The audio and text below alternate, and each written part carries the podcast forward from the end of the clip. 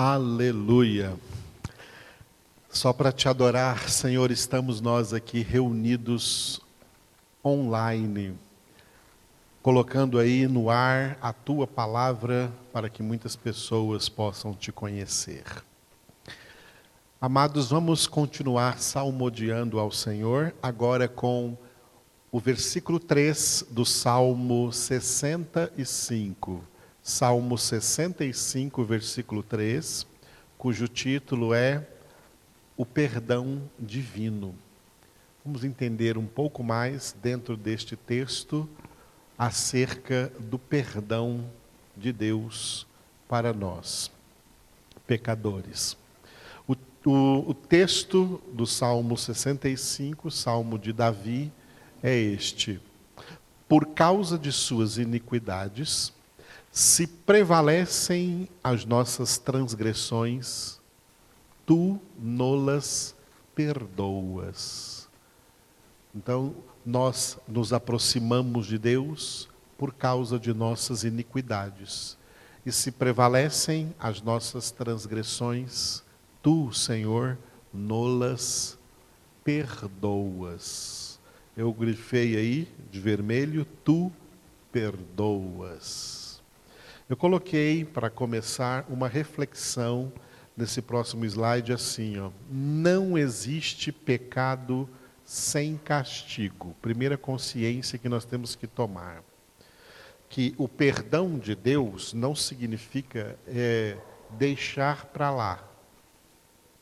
O perdão de Deus não significa anulação do castigo, tá?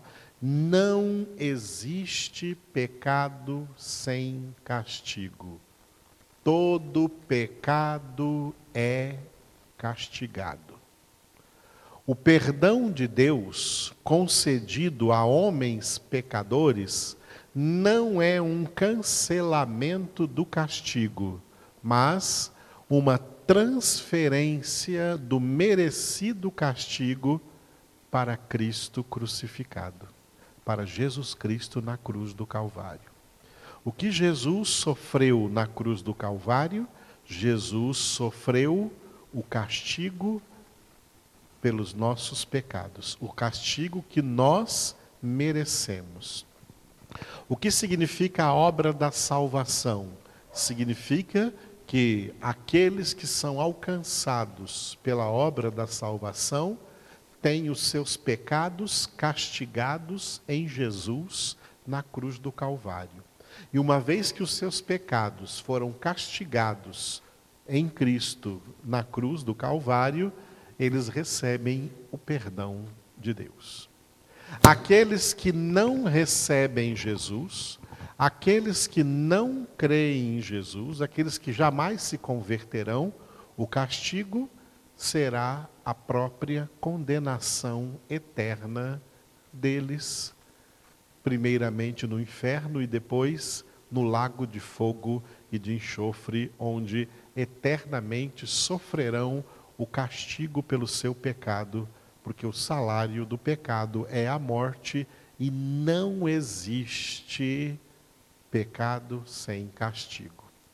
Nós não recebemos o castigo porque Jesus recebeu por nós, mas nossos pecados foram castigados.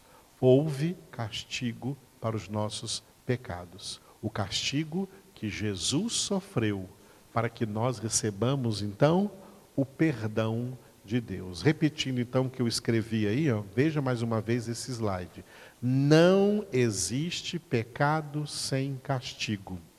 O perdão de Deus concedido a homens pecadores não é um cancelamento do castigo, mas uma transferência do merecido castigo para Cristo crucificado.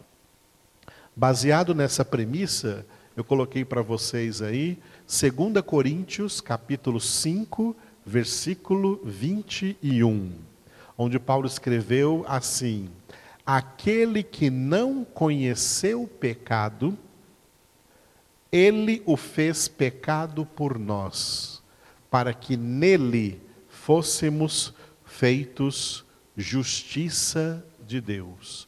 Vamos reconhecer os pronomes, os pronomes nesta nesta frase, neste versículo.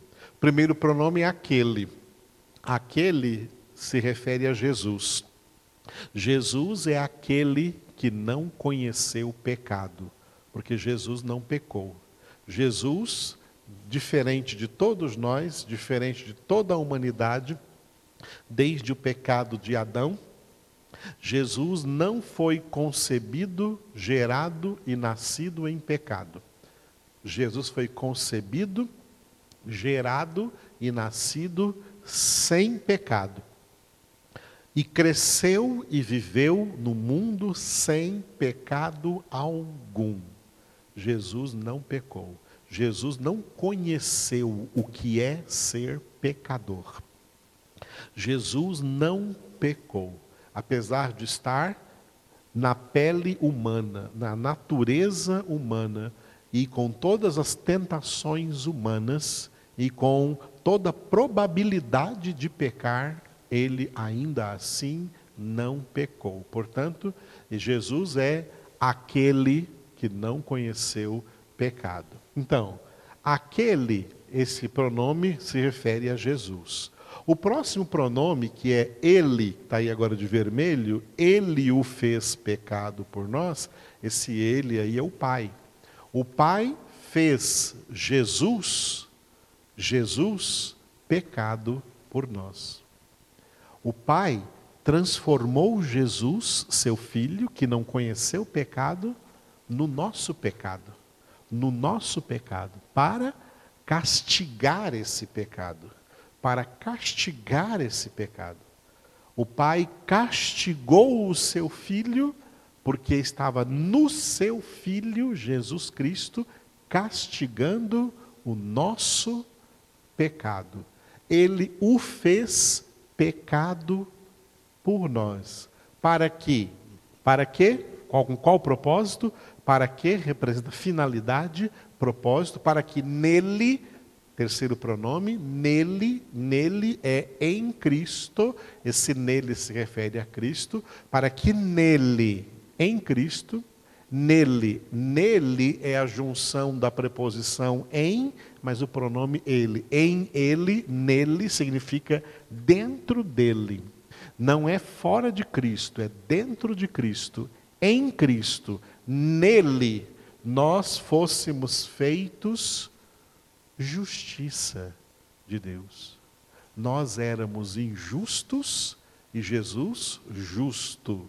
Jesus feito pecado, feito injusto, para que nós, injustos, pecadores, sejamos feitos justos, sejamos justificados.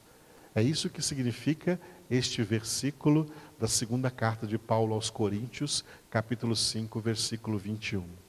A Jesus, que não conheceu o pecado, o Pai o fez pecado por nós, para que nele, em Jesus, nós fôssemos feitos justiça de Deus. Por quê?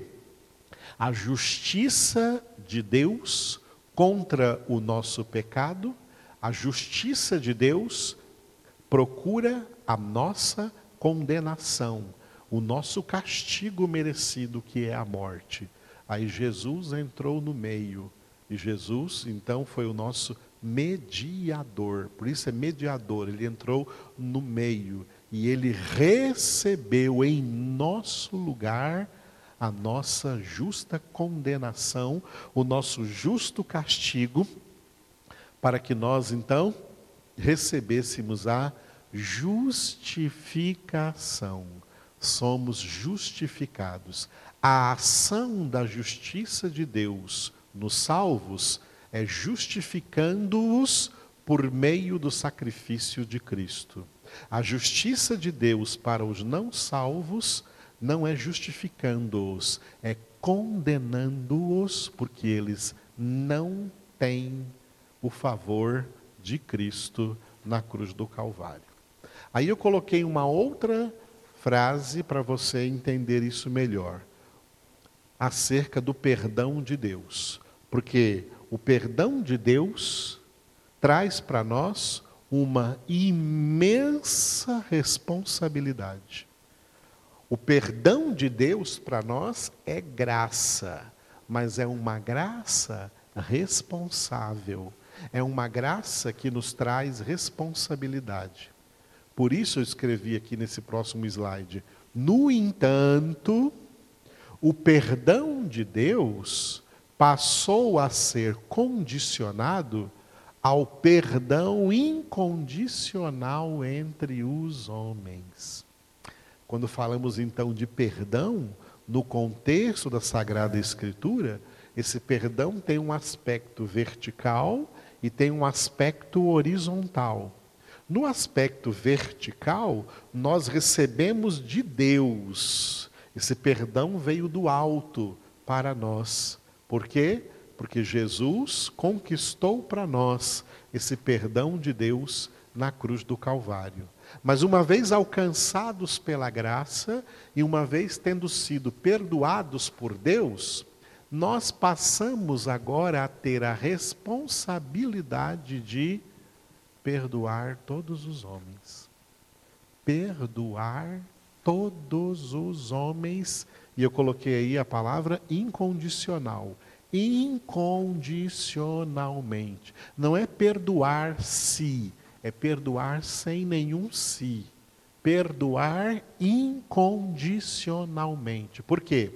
Porque nós passamos a entender que, uma vez que nós recebemos um perdão que nós não merecemos, do qual jamais na eternidade seremos merecedores, então nós temos que, com isso, aprender agora a perdoar todas as pessoas sem levar em conta se elas merecem ou não merecem esse perdão.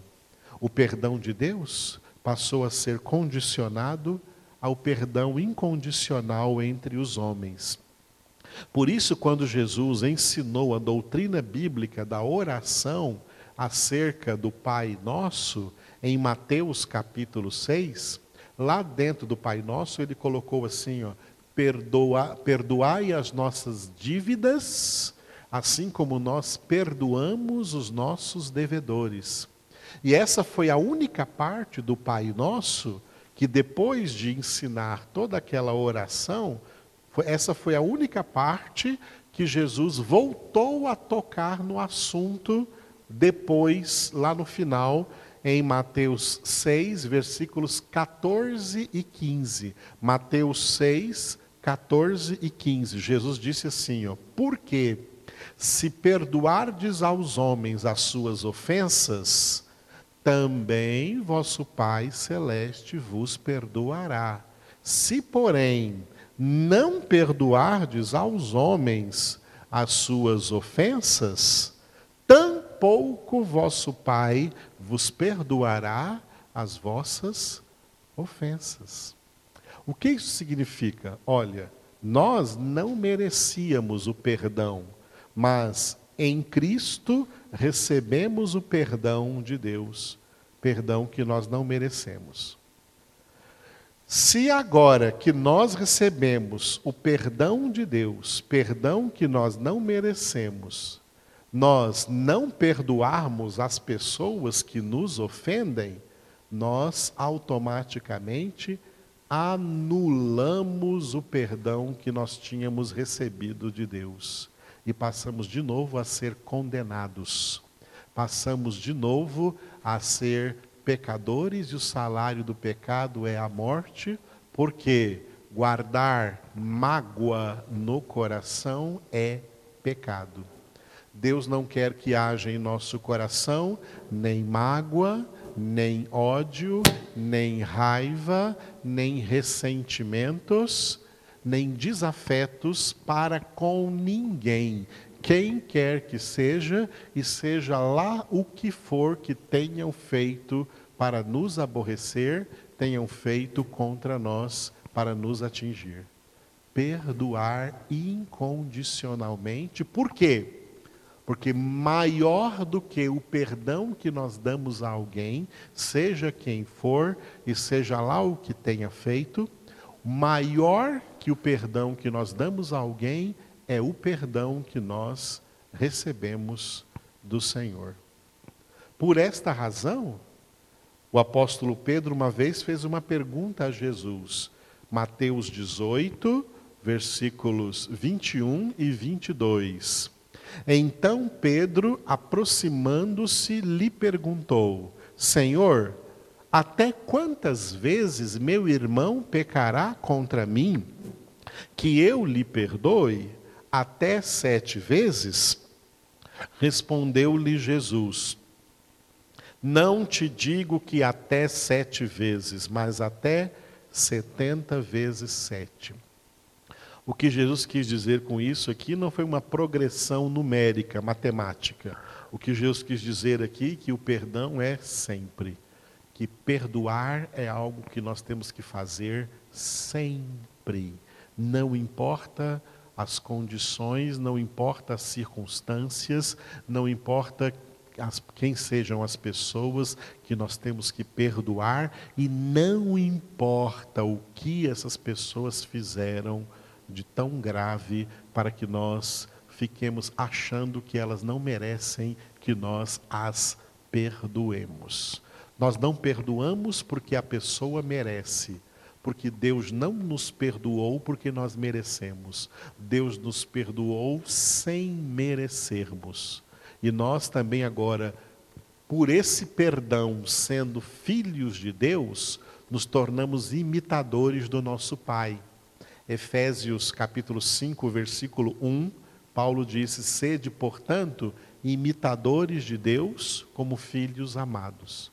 Uma das formas de sermos imitadores de Deus é concedermos perdão para pessoas que não merecem esse perdão, porque foi exatamente isso o que Deus fez conosco, nos perdoou sem nós merecermos.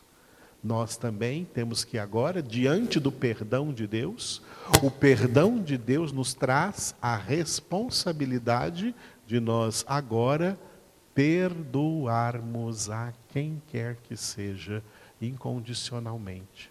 Porque se não perdoarmos, nós também cancelamos o perdão de Deus que Deus havia dado a nós e voltamos à condição de pecadores condenados. Por quê? Por causa de raiva, de ódio, de mágoa, de rancor.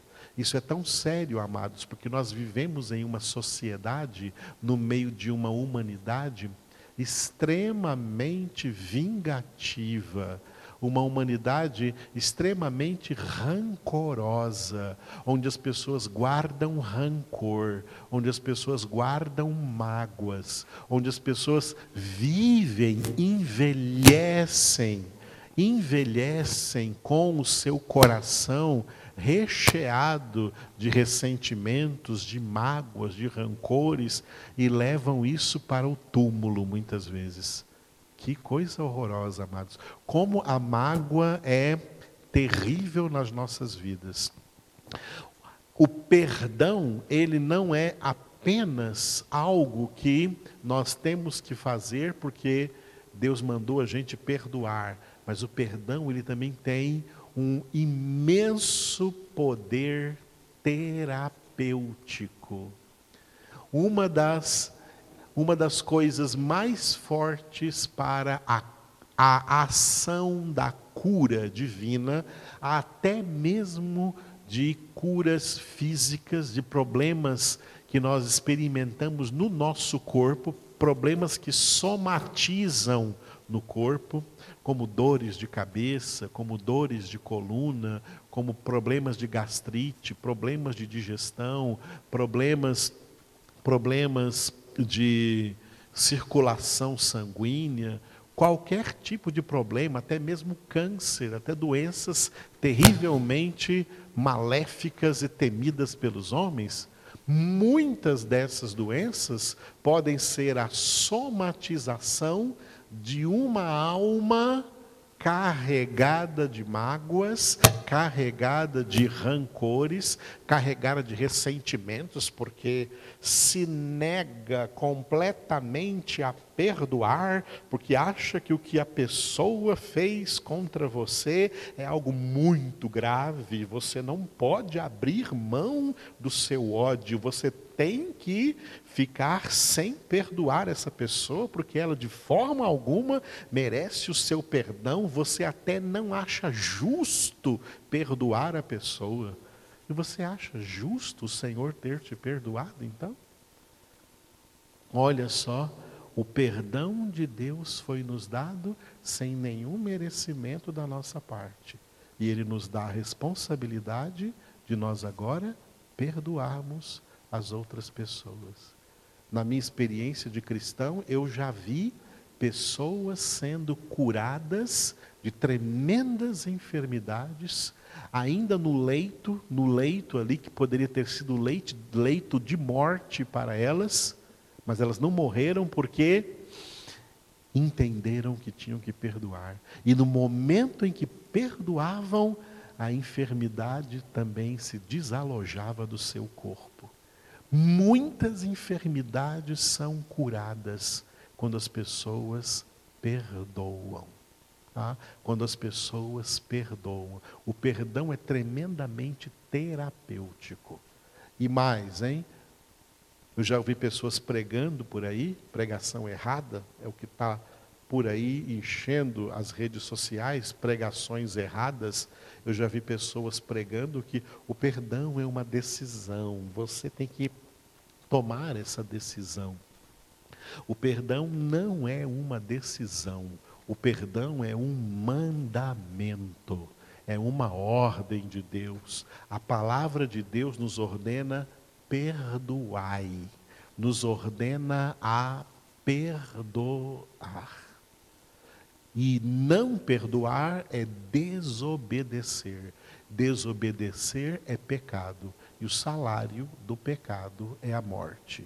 Obedientes perdoam. Jesus foi obediente até a morte e morte de cruz. E quando estava na cruz, ele intercedeu pelas pessoas que estavam ali responsáveis pela sua crucificação pessoas que os entregaram aos romanos e os próprios romanos que o crucificaram. Jesus intercedeu por todos eles, como todos nós sabemos, essa foi uma das sete palavras da cruz.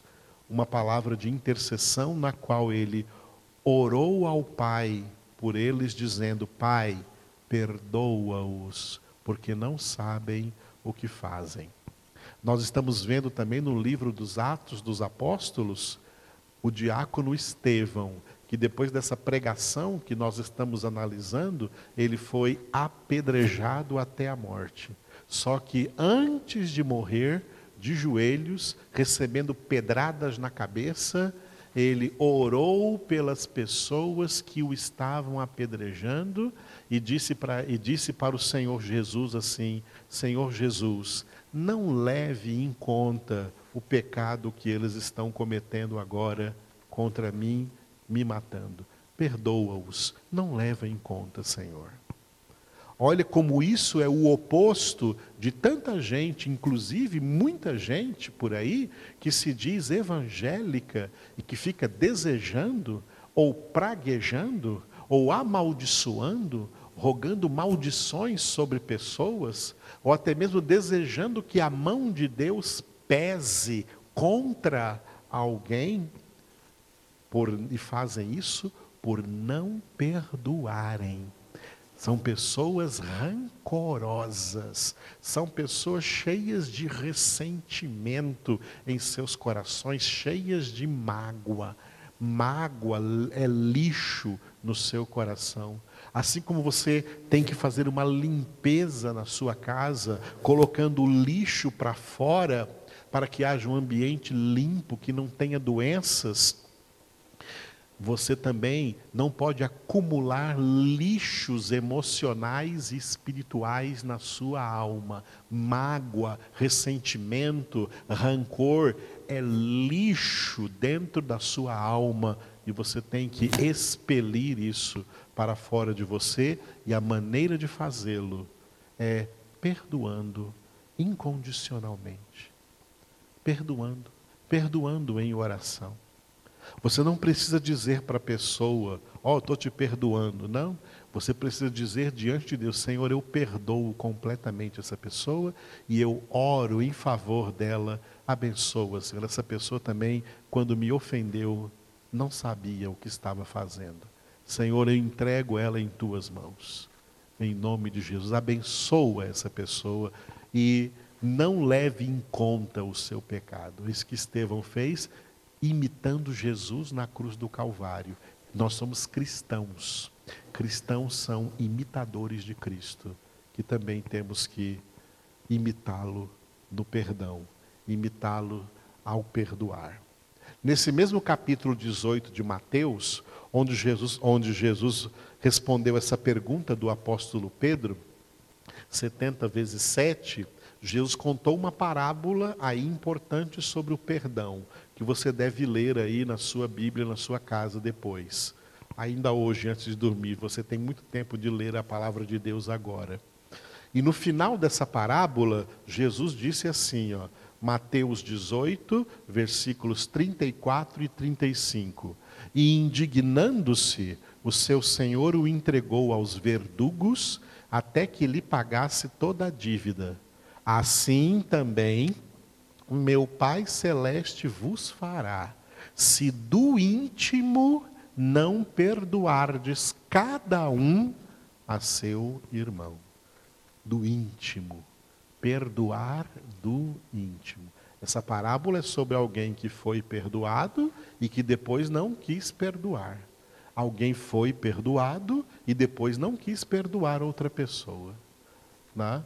Então, essa pessoa depois foi entregue aos verdugos para que pagasse a sua dívida.